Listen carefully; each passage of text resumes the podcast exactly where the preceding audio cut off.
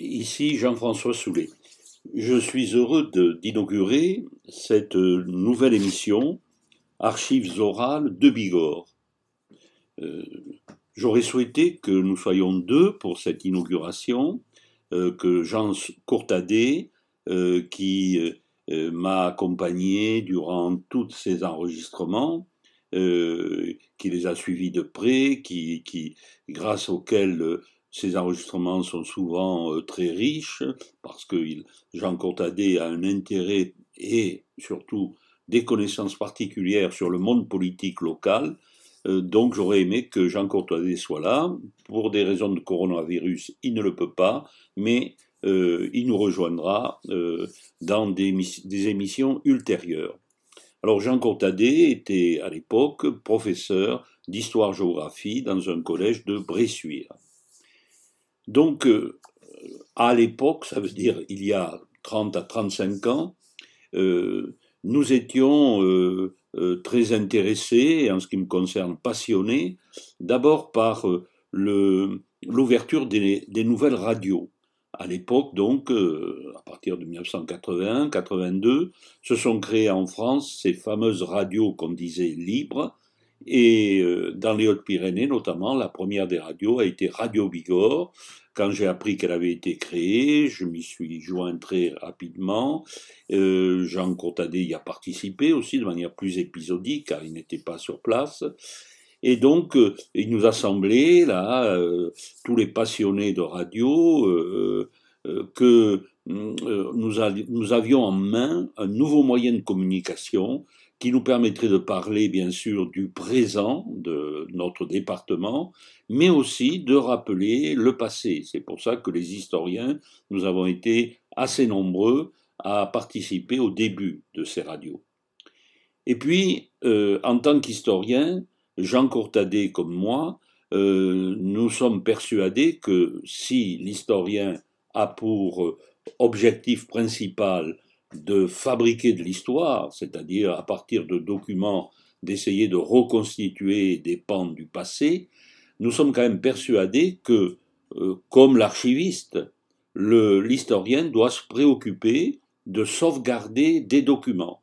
Alors la plupart du temps, il s'agit de documents écrits, mais aujourd'hui, nous avons des tas de moyens d'enregistrement, donc euh, ça nous paraissait déjà important il y a 30, 40 ans de euh, d'interroger euh, des témoins, parfois des personnes qui participaient activement à la vie du pays, donc de les interroger et pour conserver justement leurs témoignages.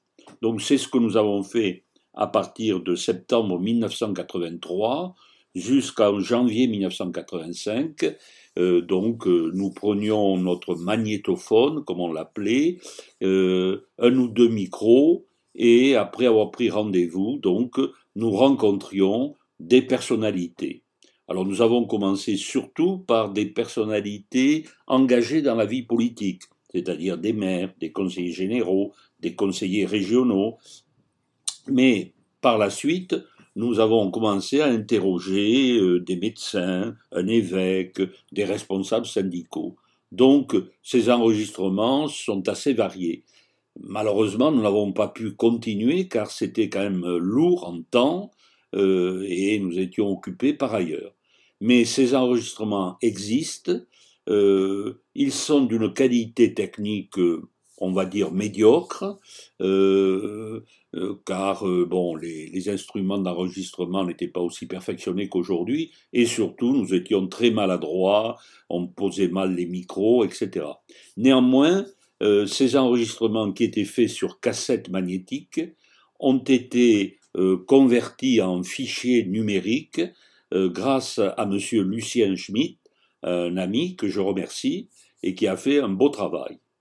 Donc, dans le cadre de cette nouvelle radio de l'Université du temps libre, nous avons pensé que nos auditeurs, notamment les adhérents de l'UTL, seraient heureux de retrouver euh, euh, par la voix euh, la présence donc d'un certain nombre de personnalités qui avaient compté dans la vie du pays. Et nous commençons aujourd'hui, et pour plusieurs semaines, par euh, Pierre Bleuler. Pierre Bleuler, donc, euh, maire de Lannemezan et conseiller général. alors pour évoquer brièvement, puisque surtout ce qui est important c'est de l'écouter, mais pour l'évoquer, je dirais que le mieux est de, de voir l'émotion qu'a causé sa mort durant à l'été 2002, donc il y a 18 ans, voici ce qu'écrivait la presse locale. La nouvelle est tombée hier matin, dans toute sa dureté, sa raideur, provoquant une très vive émotion à Lannemezan et dans le reste du département. Pierre Bleuler est mort. Avec lui, c'est tout un pan de l'histoire politique des Hautes-Pyrénées et de Lannemezan en particulier qui s'écroule, car au-delà de sa fonction de maire, celle à laquelle il tenait le plus, l'homme qui avait provoqué deux coups de tonnerre, le premier en se faisant élire conseiller municipal, seul de sa liste face à Paul Baradjin, sénateur maire de la ville, le second coup de tonnerre en battant le ministre radical de gauche René Billère au cantonal, Pierre Bleuler était devenu une des consciences politiques du département. Euh, Pierre euh, Bleuler était né à, Saint-Lary en 1929. Euh, son père, Henri Bleuler, était directeur de la centrale hydroélectrique de Saint-Lary. Son père était d'origine suisse. Il était arrivé euh, dans notre département dans les années 1918. Pierre Bleuler fait des études d'abord au collège de Garaison, puis ensuite il fait sa terminale au lycée Théophile Gautier à Tarbes, et euh, il commence sa médecine à Toulouse. Euh, il est externe des hôpitaux, diplômé de médecine du travail, et euh, le, au mois de, en 1957, il s'installe à Lannemezan. il a créé un des premiers cabinets de groupe, et c'est lui d'ailleurs un des fondateurs de la Fédération nationale des médecins en groupe. Et euh, euh, donc c'est un homme très courtois, euh, mais qui a vraiment le, goût, presque la passion de l'action syndicale, de l'action politique. Il a commencé quand il était étudiant au sein de la GEC, la jeunesse étudiante chrétienne. il a été président de l'association des étudiants de Toulouse, membre du conseil d'administration de l'UNEF, euh, et ensuite, sa carrière politique va s'inscrire d'ailleurs dans cette mouvance, c'est-à-dire la famille chrétienne populaire, le MRP, hein, dont il sera d'ailleurs président départemental. En tant que médecin, il est très apprécié. Euh, et euh, donc, euh, il va devenir assez vite maire de Lannemezan. Bon, il nous parlera certainement dans son entretien de, de la manière dont il est arrivé à, la mairie. Hein. Euh, il, est, euh, il est réélu régulièrement, euh, donc en 83, en 89, en 95, toujours avec des scores euh, très remarquables, 63, 65% des voix. Euh, mais malheureusement, il est battu en 2001, il est déjà affaibli par la maladie, euh, et euh, il est battu par donc le, socialiste Bernard Planot et il démissionne. Donc il a été 24 ans à la tête de l'Almezan. Il a dû faire face à beaucoup de problèmes de, de la ville et de la région, la désindustrialisation, la restructuration de l'hôpital. Euh, il a été donc conseiller général pendant de très nombreuses années euh, et un homme actif, il siège dans l'opposition, Conseil général, c'est lui le leader de, de la droite, de l'entente républicaine, euh, et euh, ensuite nous verrons qu'il a hum, des, euh, des velléités de, de, rentrer au Parlement, il sera battu, mais il va néanmoins continuer sa vie politique et euh, avec à l'appui euh, en actif beaucoup de choses hein, dont il qu'il évoquera depuis l'abbaye de l'Escaladieu jusqu'à ces, hum, ces, nombreux travaux, les encouragements qu'il va donner pour les activités touristiques notamment et industrielles bien sûr de sa région. Donc nous écoutons Pierre Bleuler. L'enregistrement date donc de, du début de 1984. Alors, Monsieur Bleuler, bon, d'abord, euh, merci de nous avoir reçus ce matin dans la mairie de Lannemezan. Alors, on pourrait peut-être euh, commencer, si vous êtes d'accord, euh, par une progression chronologique nous aimerions savoir si, d'après vous, euh, dans votre famille, dans votre éducation, euh, il y a eu des éléments qui ont pu jouer dans l'orientation future de votre carrière et même euh, de votre profession, puisque nous ne voulons pas aborder les détails de votre vie privée, mais enfin, quand un médecin fait de la politique, obligatoirement, les deux sont quand même un peu liés, je veux dire. Hein, il, y a, deux clientèles différentes, mais parfois qui se confondent. Donc, vous pouvez, si vous le voulez, nous parler de, de votre double choix et des motivations qui ont pu euh, vous amener à, choisir à la fois la carrière médicale peut-être et puis euh, ensuite la carrière politique euh, Au niveau de, ma famille et par ma mère, qui est une trescase. C'est un nom qui sonne bien nos vallées pyrénéennes, mais une trescase de la vallée d'Or.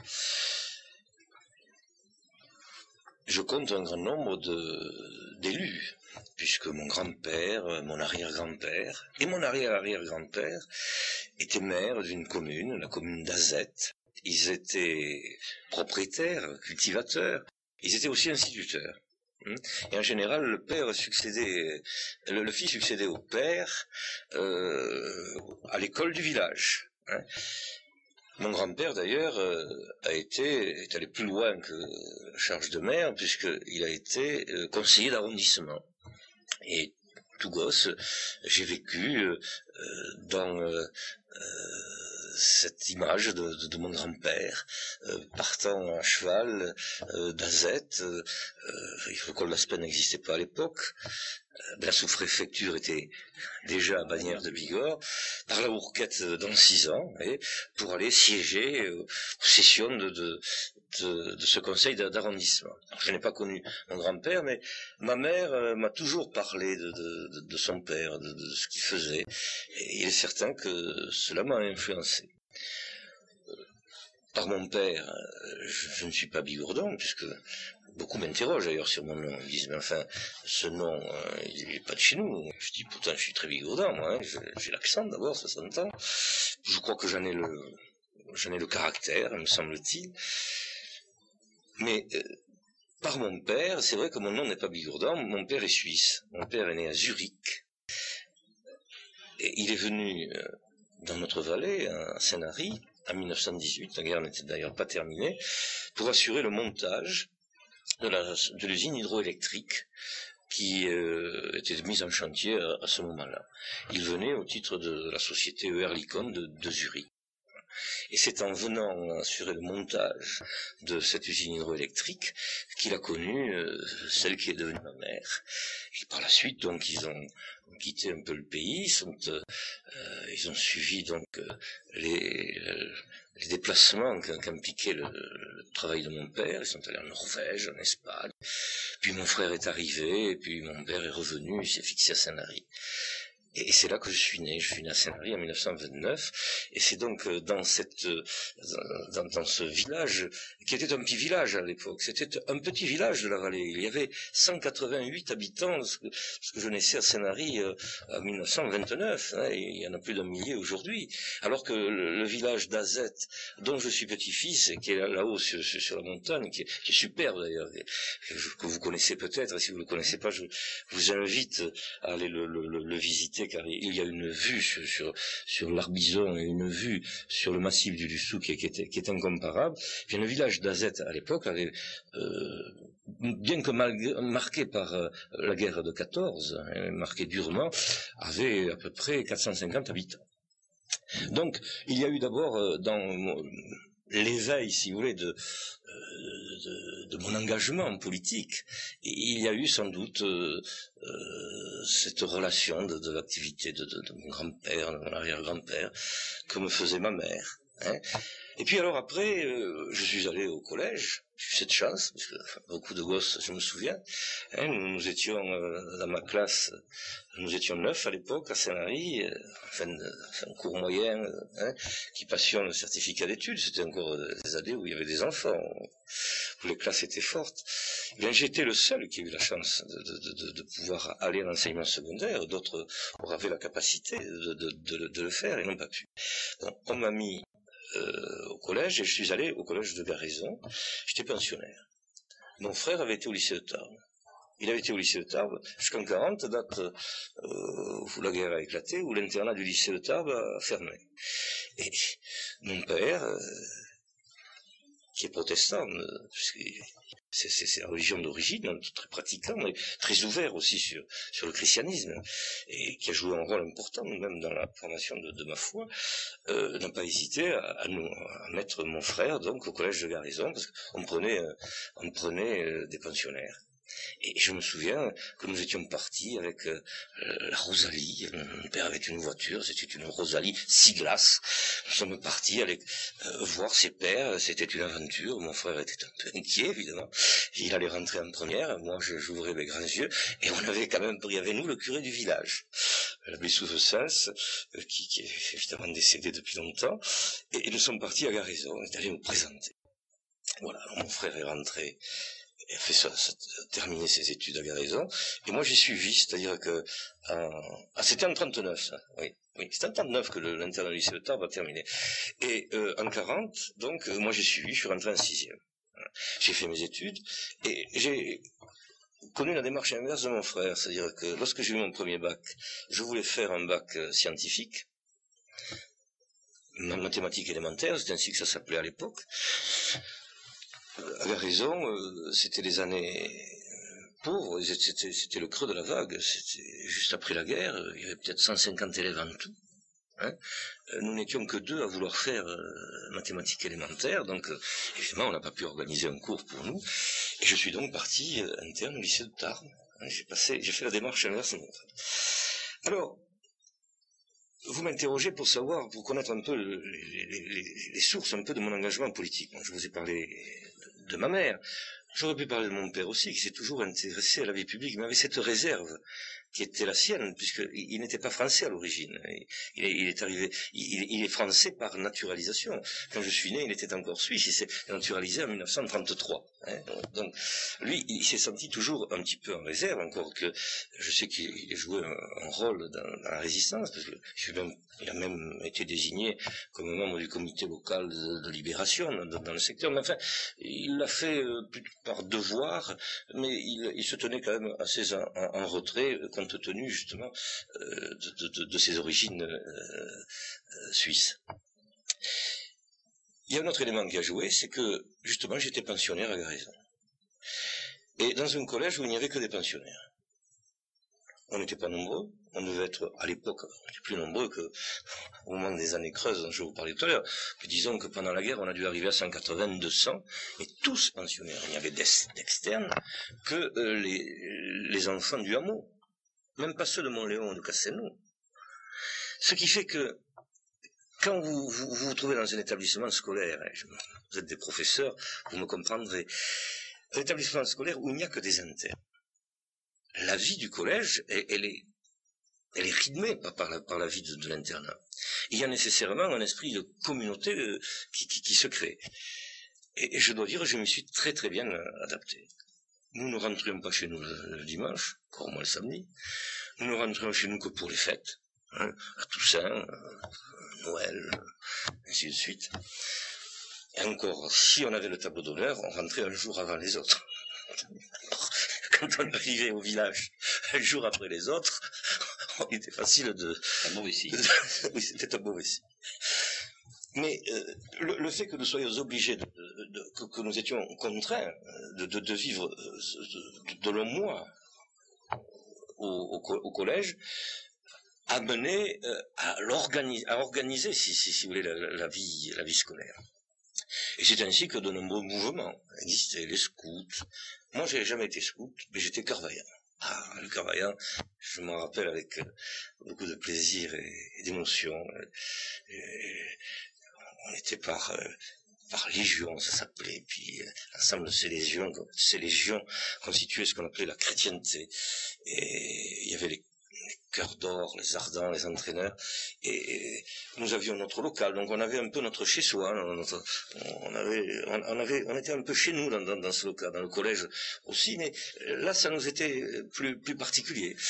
Et puis, euh, au lieu d'aller en promenade avec les autres, ou jouer au ballon, encadré avec euh, les surveillants, la discipline était, rude à l'époque. Elle l'était partout d'ailleurs, elle l'était bien nous, on partait dans le cadre de notre mouvement, on faisait des grands jeux, et on apprenait à chanter, euh, on défilait aussi, on avait un petit uniforme, il était moins beau que celui des scouts de France, ça c'est sûr. Enfin, on avait un uniforme, je me souviens, on défilait, là, avec nos chants de Carvaillard, et je dois dire que je m'y suis épanoui. Je m'y suis épanoui parce que peut-être que, j'avais en moi euh, euh, cette facilité de m'adapter. Hein, parce que j'ai connu beaucoup de mes camarades qui n'ont pas pu s'adapter euh, à la vie d'internat. Hein. Donc si moi je m'y suis adapté, si je, dis aujourd'hui que j'étais très heureux, c'est parce que j'avais certainement à moi une possibilité, une, faculté de m'adapter à ça. Oui, parce que c'est un peu étonnant. Est-ce que euh, vos souvenirs là n'embellissent pas un peu la réalité? Parce que euh, au départ, vous aviez euh, quelques petits handicaps pour vous intégrer là. vous étiez donc fils d'étrangers, enfin, puisque votre père était d'origine suisse. Je parle au niveau de, la vallée. Il y a quand même toujours un certain, pas un racisme, mais enfin une difficulté parfois à intégrer les gens. vous étiez donc, votre père était protestant. Vous rentriez dans une, un collège religieux, et vous ne vous souvenez pas, vous n'avez pas eu de difficulté d'intégration là sur ce plan-là? 呃 non, non, non, non, euh, absolument pas. Je, vous dirais que nous étions, ma famille a toujours été très bien intégrée en Vallée d'Or, bien que mon père euh, soit venu de, Suisse, du fait des fonctions d'ailleurs qui étaient les siennes à l'usine.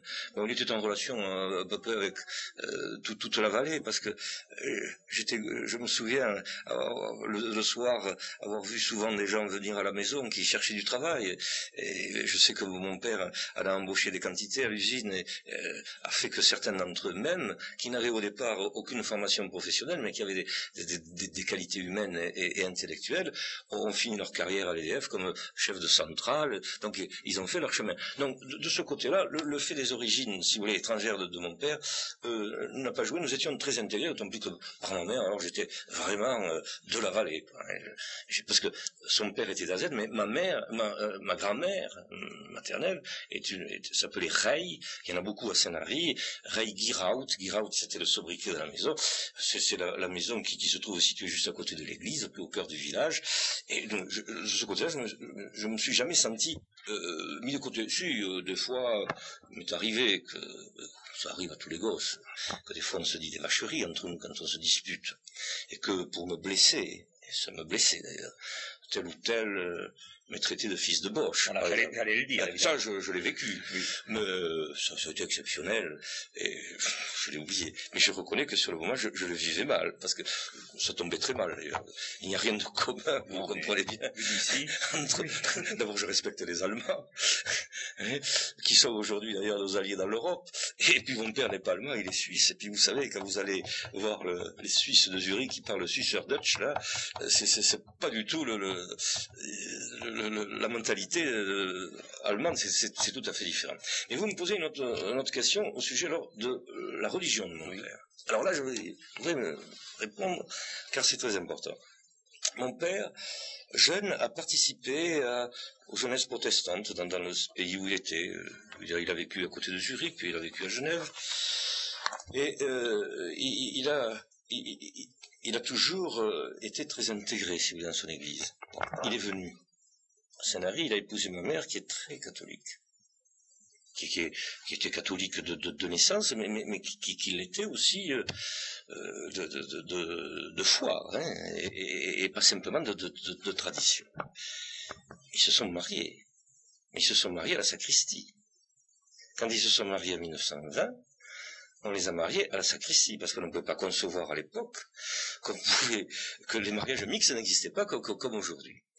Et euh, ils ont eu donc une bénédiction, si vous voulez, à sacristie, donnée par le prêtre. Et mon père a tenu à ce que ma mère euh, et lui donc se rendent au temple protestant. Ils sont allés à Bordeaux. C'est à Bordeaux qu'ils sont allés recevoir aussi euh, la bénédiction du, du pasteur protestant. Et alors, c'est là peut-être que je vais vous étonner, mais j'ai gardé en moi une foi que, je, sens toujours, que je ressens euh, très vive. Euh, et je pense que je la dois autant à mon père qu'à ma mère, si ce n'est plus, parce que euh, un fils regarde beaucoup son père à, cet égard. Et j'ai pu vous dire que mon père, qui avait un esprit religieux et qui voulait que ses enfants se nourrissent dans la foi qui, qui était la sienne, eh bien, nous accompagnait, mon frère et moi, tous les dimanches à la messe. Je l'ai toujours vu nous accompagner tous les dimanches à la messe. Je pense que ça a été, et il vit encore, j'ai la chance d'avoir encore mon père et ma mère, qui sont très âgés, puisque ma mère approche des 96 ans, et mon père doit avoir, va faire à 91 ans. Le plus fidèle paroissien, paroissien, oui, de Saint-Marie, si j'ose dire, c'est mon père, et il est protestant. C'est-à-dire que il, m'a expliqué quand j'étais plus grand que il nous avait accompagnés à la messe parce que il avait accepté d'abord que nous soyons baptisés dans la religion catholique et que nous suivions l'enseignement catholique, que pour lui c'était le christianisme, hein, que de toute façon dans le secteur où nous étions, bon, l'église protestante n'existait pas, et que c'était à lui à nous montrer le chemin justement de l'église, Hein, de la communauté euh, ecclésiale. voilà. Et ça, il, a rempli, euh, c'est quelque chose d'assez extraordinaire. Et je n'ai jamais vu mon père plus heureux que le jour où il a pu euh, dire avec moi, parce que je l'accompagne, enfin je vais à la messe, quand je vais à Saint-Henri, nous dirons ensemble, dire avec moi le pater en français, en tutoyant Dieu, comme le font les protestants. Voilà je dire sujet. Alors, puisque nous sommes à cette période de votre vie, donc de, l'éducation, euh, il y a deux questions que je voudrais vous poser. Euh, vous parliez des cœurs vaillants, j'ai bien connu moi aussi les cœurs vaillants, les scouts, etc. Donc, euh, je comprends très bien l'intérêt que ça pouvait avoir pour un enfant et un interne de l'époque. Hein, vous avez très bien expliqué. mais aujourd'hui, là, euh, comment jugez-vous un peu euh, ces mouvements euh, auxquels vous avez participé? Est-ce que vous, ne pensez pas que c'était quand même un activisme, comme on dirait, un petit peu poussé, un embrigadement un peu des, jeunes? Et, puis j'aurais une deuxième question, mais elle est tellement différente. non, je ne pense pas, je le juge avec du, recul, maintenant. Du, recul. À, l'époque, ça, ça remplit nos, journées et notre vie. Euh, je dois dire que j'étais formé par un autre mouvement, euh, qui avait une autre dimension, qui était la jeunesse étudiante chrétienne. J'ai quitté, si vous voulez, Carvaillant lorsque je suis arrivé en seconde, je n'ai pas quitté, j'avais un poste de responsabilité, j'étais encore euh, dirigeant, on appelait ça, dirigeant de carrière, mais en même temps, j'ai découvert les cadets de, la JSC. Bon, alors j'ai vécu donc euh, ma première expérience de, JSC au, niveau du collège. Et puis après, étant parti au lycée interne, j'ai trouvé une équipe, et avec cette équipe, j'ai continué. Et puis, quand je suis arrivé en faculté, euh, comme je connaissais d'autres jeunes euh, que j'avais rencontrés dans des sessions euh, régionales ou autres, qui étaient de Toulouse ou d'ailleurs, eh bien, tout nécessairement, j'ai continué, si vous voulez, au niveau de ce qu'on appelle la branche universitaire.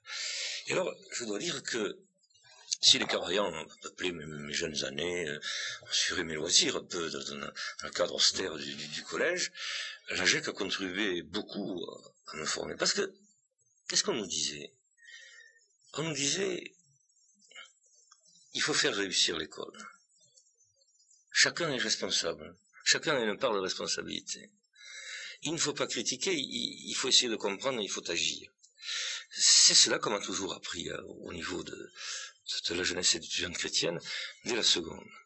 Alors, faire réussir l'école, c'était faire en sorte que qu'il y ait une bonne ambiance, une bonne atmosphère, qu'il y ait d'abord une bonne camaraderie, euh, qu'on au niveau des internes, c'est important qu'on pense à ceux qui souffrent, parce qu'il y en avait qui souffraient des internes, parce qu'ils s'adaptaient mal, parce que leur caractère les mettait souvent en, réaction contre une discipline qui était dure, ou alors qui s'intégrait mal dans le groupe.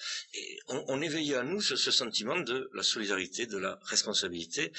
Et on ne disait pas, euh, euh, il faut critiquer, bon, tout ça est condamnable et critiquable. Non, tout est améliorable. Et tout ne peut être amélioré que par l'effort personnel. Mais un effort personnel qui implique un engagement personnel, mais qui s'exprime dans une communauté et dans une équipe. C'est ça que, que m'a apporté la GEC, et, ça m'a mené assez loin, puisque euh, je crois que ça m'a amené peut-être ici aujourd'hui, où je vous reçois, parce que petit à petit s'est éveillé à moi ce, sentiment, justement, de la responsabilité, et puis aussi de, la possibilité de, l'action. L'action, c'est pas les autres, c'est pas quelque chose qu'on reçoit, qui, vous est donné, c'est quelque chose dans lequel on, peut jouer, on, peut, s'intégrer, et même que l'on peut, développer, que l'on peut créer. Et alors, j'ai quitté, ça, m'a permis, cette, cette GEC qui n'était pas uniquement de Garaison, qui était la, la JSC, avec ses, ses, ses, sections des cadets, des, des, secondaires, c'était, les cadets je ne les ai pas connus, mais j'étais au carré. Bon, les secondaires, c'était à partir de la seconde jusqu'à la fin du, du, bac, puis après il y avait les universitaires, et puis il y avait les préparations grandes écoles, il y avait bon, toutes sortes, les techniques aussi. Ça m'a permis une, une, une intégration, si, vous voulez, facile dans toutes les, structures euh, scolaires et universitaires où, je me suis euh, exprimé, parce que chaque fois j'ai trouvé des équipes qui m'ont accueilli et dans lesquelles je me suis exprimé. Je vous disais, quand je suis arrivé au lycée de Tarbes, eh bien, je, connais un certain nombre de, jeunes de Tarbes d'aujourd'hui qui, qui, ont mon âge, qui étaient avec moi, euh, n'est-ce pas, dans cette équipe chèque. Euh, je, demandais la permission, je sortais, j'étais interne au lycée de Tarbes. c'était une vieille habitude pour moi. On me laissait sortir, je, toujours trouvé d'ailleurs au sein de l'enseignement public euh, la meilleure compréhension à cet égard. Hein, je, tiens à l'affirmer. Je sortais, on savait où j'allais, on me laissait sortir. J'allais euh, euh, rue à côté de Jeanne d'Arc, la rue Massé, où se trouvait à l'époque notre local. Puis je suis arrivé en fac. Ben, vous savez, je suis arrivé en fac, j'avais peut-être envie de souffler un peu. On arrive en fac, on découvre. Et je vous raconte une histoire extraordinaire qui a décidé de beaucoup de choses. J'arrive en fac, et vous savez, je venais la vallée d'Or, j'avais connu l'internat pendant six ans à Garaison, un an au lycée de Tarbes, c'est une découverte, découverte de la liberté, dans le fond, avec tout, ce que ça implique aussi, hein, liberté, comme limite, et comme chapeau de plomb qui vous tombe dessus, hein, euh, dur usage de, la liberté. J'arrive là, bon, ben, je rentre en fac, tout ça, je, à l'amphi, le resto U, enfin, vous connaissez, c'était en 49. Et puis, euh, je me manifestais pas, je, le dis. Je prenais un peu de chat. Et un jour, on tape. Et je vois arriver Tubéry. Ah, Tubéry, c'était pour moi, et c'est toujours pour moi un, grand ami. De ces amis euh, qui, qui vous apportent quelque chose parce qu'ils il vous engage, vous comprenez, de, ces amis euh, à qui on est redevable de beaucoup, hein, de beaucoup de choses.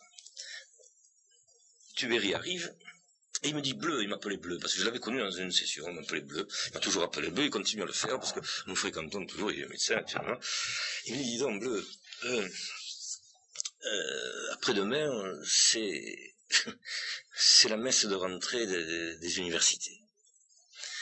Alors, euh, il faudrait prévenir les gens. Euh, elle se passe à l'église, cette belle église qui est située à côté du lycée, là. Pas, pas du lycée Saint-Cernin, l'autre. Fermat. Fermat. Les Jacobins. Au Jacobin, c'est passé au Jacobin. Et il faut prévenir, alors écoute, on connaît personne au PCV, hein. Euh, on connaît personne en PCB, vous disiez. Oui, on connaît personne en PCB, et voilà, je te porte ça, si tu veux le distribuer, tu le fais. Oui, si, tu veux le faire, tu le fais. Tu le fais pas, tu, tu, fais comme tu peux, hein. Et puis il faudra qu'on se voit. C'est tout. moi, ça m'embêtait. Je cache pas que, je cache pas que sur le moment, je me serais passé pas de revoir Tubéry, qui est un ami, mais d'aller distribuer, parce que je me sentais tout petit, moi, on était 400 au PCB, il y avait tout ce milieu toulousain, de, gens qui arrivaient en voiture, tous ces fils de famille qui, représentaient les grandes familles toulousaines. Moi, j'étais le, gars qui venait de, tout timide de, ma campagne. Alors, je n'ai pas trop dormi cette nuit-là. Et le matin, je me suis dit, pour me donner du courage, je vais aller voir un, de mes camarades. Oh, je peux donner son nom, il s'appelle Pierre Lolon et est médecin à table. On avait été, euh, on avait été à Matélème ensemble. Et je lui ai dit, écoute, voilà ce qui m'arrive, tu me donnerais un coup de main? Et il m'a dit oui. J'ai été un peu surpris. Il m'a dit oui, on est parti. Et puis on s'est mis à l'entrée de... C'est à 8 heures que ça débutait les cours au PCB. On avait 4 heures à filer dans le grand amphi qui est situé entre l'ancienne fac de médecine et l'ancienne fac de sciences, avenue Jules Guet. Et on distribuait. Et euh, ça, a été formidable parce que euh, il y a beaucoup de visages qui sont ouverts. À partir de ce jour-là, nous avons eu des quantités de contacts. On a parlé à des gens qu'on ne connaissait pas. Hein, et, et ça crée un lien. Et c'était votre départ. Mais la, GEC ne me demandait pas d'être simplement au service de l'Église, euh, comment dirais-je, de, l'Église de, euh, de, la paroisse, si vous voulez, étudiante. elle me demandait aussi, c'est ce que j'avais compris, de, m'intégrer dans, dans, le milieu étudiant. Et alors là, à partir de ce jour-là, je me suis senti très intégré à la fois dans ce qu'était euh, la paroisse étudiante qui, qui existait, que nous avons fait évoluer d'ailleurs, parce qu'on en avait besoin, euh, qui, qui, qui, qui, était là au service de tous ces jeunes comme moi qui, venaient de partout et qui ne rentraient pas, ne rentrent pas chez nous le dimanche comme maintenant. Donc il y avait une vie étudiante réelle. Mais GEC m'a appris que euh, j'étais dans un milieu, elle avait déjà commencé à me l'apprendre à l'échelle de, ma classe en seconde, puis à l'échelle de ma classe en mathématiques élémentaires, à l'échelle de l'école libre où j'étais ou à l'école du lycée, et là c'était beaucoup plus vaste. Je découvrais une GEC universitaire qui, était structurée, ou qui, qui, était dynamique, qui agissait, avait des responsables de valeur, et je me suis intégré là. je me suis intégré là, et je dois dire, je m'y suis épanoui. Je m'y suis épanoui, parce que je me suis engagé. Hein. Euh, j'ai compris que je le sentais déjà, il fallait être solidaire, pas spectateur, il fallait être acteur, euh, il fallait être dans la masse, il fallait travailler de l'intérieur et pas travailler seul, travailler avec d'autres. On nous disait toujours, faire faire, c'est plus important que faire. Euh, j'y pense souvent, c'est très difficile. C'est plus facile de faire que de faire faire. Faire faire, c'est impliquer les autres, les mettre dans le coup. Ça exige de soi d'abord d'accepter de, partager. Hein. et, puis aussi de prendre le temps d'expliquer. Il y a toute une pédagogie de l'action. Hein. Alors voilà. Et petit à petit, bon, j'ai pris des responsabilités puisque j'ai été responsable de la branche universitaire au PCB. Ça m'a valu d'ailleurs de louper le, PCB en juillet. Bon, j'ai travaillé, je l'ai eu en octobre, parce que je m'étais donné beaucoup de mal. L'universitaire, tout le département de la Haute-Garonne, euh, la branche secondaire, c'est-à-dire tous les lycées, quoi, libre à Haute-Garonne, euh, ça, ça me prenait du temps. Bon, ensuite, euh, je suis rentré à l'équipe fédérale. Je suis devenu responsable fédéral, secrétaire fédéral. Mais en même temps, je me suis engagé dans la vie comment dirais-je, universitaire, dans la vie étudiante proprement dite, syndicale. syndicale, et je suis rentré, euh, d'abord j'ai adhéré de suite à l'Union nationale des étudiants de France, à l'Association générale des étudiants de Toulouse, dont le siège était 15 rue des Lois, et euh, j'ai franchi les, échelons. J'ai été élu euh, en première année de médecine, pendant les six années qui ont suivi, j'ai toujours été élu, j'ai été président de la Corporation des étudiants en médecine pendant quatre ans, et puis de la Corpo de médecine, je suis passé au bureau de l'AG, et puis j'étais pendant deux ans vice-président président chargé des affaires sociales, je m'occupais des restos de la cité universitaire à Lampalo qui commençait à voir le jour. Hein. Et, puis, bon, ben, j'ai terminé comme président de cette association générale des, étudiants. En 58, 59, par ah non, non, 55. 55. 54, 55, parce que 55, je, je quittais la vie étudiante pour partir en Algérie, ce fut une autre aventure. Alors, quelques petites questions là euh, enfin, il y, en a, il y en a plusieurs, mais restons un instant là pour, dans, le syndicalisme étudiant. Euh, donc, à l'époque, vous militez au sein de l'UNEF. Euh, il y a euh, en face un, autre syndicat, la FNEF, là, qui est euh, euh, surtout d'ailleurs qui recrute dans le milieu de, en, droit, hein, essentiellement. Mais quelle est votre position personnelle là par rapport au, à ces combats de droite, de gauche, et puis bien sûr à la guerre d'Algérie, parce que j'ai connu l'UNEF moi à l'époque de la guerre d'Algérie, elle était déjà très déchirée, très divisé. Euh, d'autre part, il faut peut-être expliquer que l'UNEF euh, de votre époque euh, est très différente de l'UNEF actuelle. je ne sais pas si vous avez suivi les, aventures de l'UNEF après 68, mais les choses ont bien changé. Oui. À cet égard, les choses sont tout à fait différentes. moi, j'ai connu l'UNEF, je dis pas, oui, l'UNEF unitaire, hein, qui était le creuset dans lequel se fondaient toutes les sensibilités étudiantes. Il y avait une UNEF, et dans chaque ville, il y avait une AG. À Toulouse, ça s'appelait la GET, parce y a Toulouse. Bon, à Lille, c'était l'U, hein, euh, l'Union. Hein, et, c'était l'ensemble des corpos qui formaient les AG, corpos de droit, de médecine, de sciences, et puis c'est l'ensemble des AG euh, qui formaient euh, le conseil d'administration de, de, l'UNEF, que j'ai participé pendant d'ailleurs de, nombreuses, de nombreuses années. Et à l'époque, c'était unitaire, bien sûr il y avait une structure. Mais c'était l'apprentissage de la démocratie. Parce qu'il y avait des tendances. Quand on se présentait aux élections, il y avait plusieurs listes. Alors, c'est difficile de rentrer dans le jargon de l'époque parce qu'il y avait les majos et les minots. Euh, moi, j'ai du mal à, me situer par rapport à cela parce que les mêmes mots ne, ne recouvrent pas, selon la période, les mêmes choses.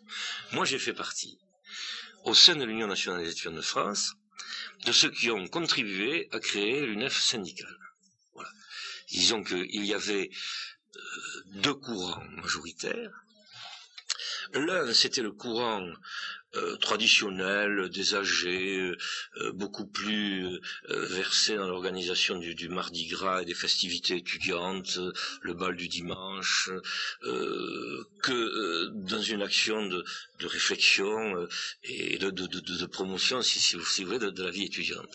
Et je me suis engagé au sein de, de l'UNEF euh, avec euh, d'autres personnes qui, qui, qui, qui, avaient des idées sur le plan, par exemple, euh, philosophique ou religieux, des, des, idées tout à fait différentes des miennes. C'est ça déjà l'expérience de, de, comment dirais-je, de, la communauté. Hein. Je me suis engagé au service de, de, de cette UNEF rénovée. Le terme, je ne devrais pas employer ce terme parce que il y a eu, par la suite. Par la suite, il a été utilisé. Mais à l'époque, j'ai fait partie de, de ceux qui, on était les minoritaires. Nous avons lutté pendant longtemps avec les AG de Lyon euh, Paul Boucher, qui a été un grand leader du, mouvement étudiant dans les années qui ont suivi la guerre, avec Go, qui par la suite a été député socialiste et qui est mort d'ailleurs il y a peu de temps et qui présidait euh, l'AG de Grenoble, avec euh, un certain nombre, n'est-ce pas, de, responsables de l'époque, pour la transformation, si, vous voulez, de, l'UNEF. Ce que nous avons réussi, parce que je me suis battu, vous savez, quand je vous dis que je suis resté six ans au conseil d'administration de l'UNEF, de l'AG, de Toulouse, et que j'étais au bureau pendant trois ans, dont un an président, je puis vous dire que pendant deux ans, j'étais en opposition. Et j'ai participé, euh, euh, je crois, activement, mais avec d'autres, nous étions nombreux, à, la victoire de, ceux qui, ont, aboli, euh, euh, si vous voulez, la, la prééminence de, l'ancien AG. Alors, été une expérience très intéressante. Vous savez qu'à l'époque, j'ai rencontré euh, beaucoup d'autres présidents d'AG euh, qui depuis ont fait carrière. Par exemple Oh bien, euh, j'ai j'ai bien connu Michel Crépeau, qui était président de l'AG de Bordeaux. J'ai bien connu Bernard Ponce, qui était président de l'AG de Montpellier. J'ai connu un certain Jean Le Pen, avec lequel d'ailleurs j'ai failli me battre un jour. Ça, c'est une autre histoire, parce que tel il est aujourd'hui, tel il était à l'époque, euh, qui était président de Paris Droit. J'ai connu Michel Péricard, qui était président de Paris Lettres, de Paris Lettres. Je pense à l'oublier, je ne cite que les principaux, hein, ce dont on parle aujourd'hui. J'ai participé, c'était une chance que, j'ai eue, en 1953, oui, au premier, à la première délégation des étudiants français qui s'est rendue en Union soviétique. C'était euh, quelques mois après la mort de Staline. Et au congrès étudiant euh, de l'UNEF, le congrès national, qui s'était tenu à Rouen cette année-là. Pour la première fois, nous avions vu venir des étudiants soviétiques répondre à notre invitation. Parce qu'il faut dire qu'au lendemain de la guerre, il existait une union internationale des étudiants dont le siège était à Prague, qu'il y avait une rupture entre l'Union nationale des étudiants de France et cette euh, Union internationale des étudiants, pour les raisons que vous comprenez, et que depuis, euh, aucune délégation des, étudiants des pays de l'Est ne se rendait à nos congrès nationaux. Cette année-là, euh, nous avons eu le plaisir d'accueillir une délégation. Elle était conduite par Alexis Smirnov, je me souviens. C'était une délégation de la section étudiante du comité antifasciste de la jeunesse soviétique, car ça, s'appelait ainsi. Alors en réponse à cette euh, visite, nous avons l'Union nationale des étudiants de France a reçu au début du mois de septembre 53 un télégramme de l'Union soviétique, enfin de, cette section étudiante, euh, section antifasciste de la jeunesse soviétique, invitant 20 étudiants français à visiter l'Union soviétique il fallait remarquer que le choix de la désignation des, délégués était laissé à, la seule appréciation de l'Union nationale des étudiants de France. C'était en pleine vacances, le milieu étudiant était dispersé, et euh, chaque AG a été euh, informé. Il se trouve que comme j'étais externe des hôpitaux, euh, j'avais à travailler à l'hôpital, je n'avais pas des vacances universitaires. J'étais donc le matin en service à l'hôpital et je passais toutes les après-midi 15 rue des Lois. J'avais mon bureau déjà, hein. même une secrétaire à mi-temps. Et alors c'est là que j'ai trouvé ce télégramme. Et évidemment, je me suis désigné. C'était normal puisque c'était le président et je n'avais pas le temps de réunir quand même les instances étudiantes. Et alors je me suis euh, trouvé en partance donc à l'Union soviétique avec 20 étudiants et celui qui conduisait la délégation, et que j'ai oublié de citer tout à l'heure, c'est le président de l'UNEF de l'époque, c'est M. Guipen. Et Guipen est connu aujourd'hui puisqu'il fait partie du cabinet du président de la République et il s'occupe des affaires africaines. Guipen était étudiant en chirurgie dentaire il, était donc euh, représentant de l'AG dentaire de Paris, parce que les, les corpos de, Paris avaient rang d'AG. Hein. il y avait il avait l'AG de médecine, de droit, de lettres. Et lui, il, était le président de, de, l'AG de, dentaire, et il était président de l'UNEF. Euh, ce qui est intéressant, c'est que euh, quand je vous parle du fait que j'appartenais à la fraction, si, si, si, vous voulez, syndicale de l'UNEF, il ne serait venu à l'idée de personne de classer dans cette catégorie ni M. Guipen, ni euh, M. Michel Crépeau. Hein. Au contraire, c'était, ils, étaient très fortement euh, hostiles à toutes nos par la suite, il se trouve que euh, notre force dans le mouvement étudiant euh, s'est accrue et qu'il y a eu un revirement de tendance. Il semblerait que aussi ait connu quelques revirements. Euh, je ne fais que citer des faits. Mais docteur, quelles étaient l'origine exacte des clivages et des tendances là? On voit mal. C'était des problèmes politiques? Qu'est-ce que c'était? En dehors du fait que de la syndicalisation ou non? Je, pense, je pense que, c'était des, des, clivages politiques. Hein. Je pense que c'était des, clivages politiques. Et je pense que la, fraction qui, voulait euh, euh, amener l'UNEF euh, à une réflexion et à une action plus syndicale sur la vie étudiante, correspondait, si vous voulez, à ce qu'on pourrait définir aujourd'hui comme euh, la gauche et, le centre, une partie du centre. Hein. et que ceux qui euh, combattaient, qui, résistaient, qui essaient de maintenir la position de, de, de, de l'ancienne UNEF, ceux qui avaient été les plus euh, virulent d'ailleurs contre euh, l'Union internationale des étudiants, ce, qui était pour euh, l'exclusive de, de, la représentation des étudiants communistes à, tout niveau de, de, la vie étudiante, il se situait plutôt dans le centre, un centre droit et, la droite. Et c'est dans cette catégorie que je, le radicalisme, certainement de, de monsieur de monsieur Guipen et de monsieur Michel Se situait très précisément à ce niveau. chaque fois il y avait un vote qui impliquait une certaine orientation politique, on les trouvait contre nous.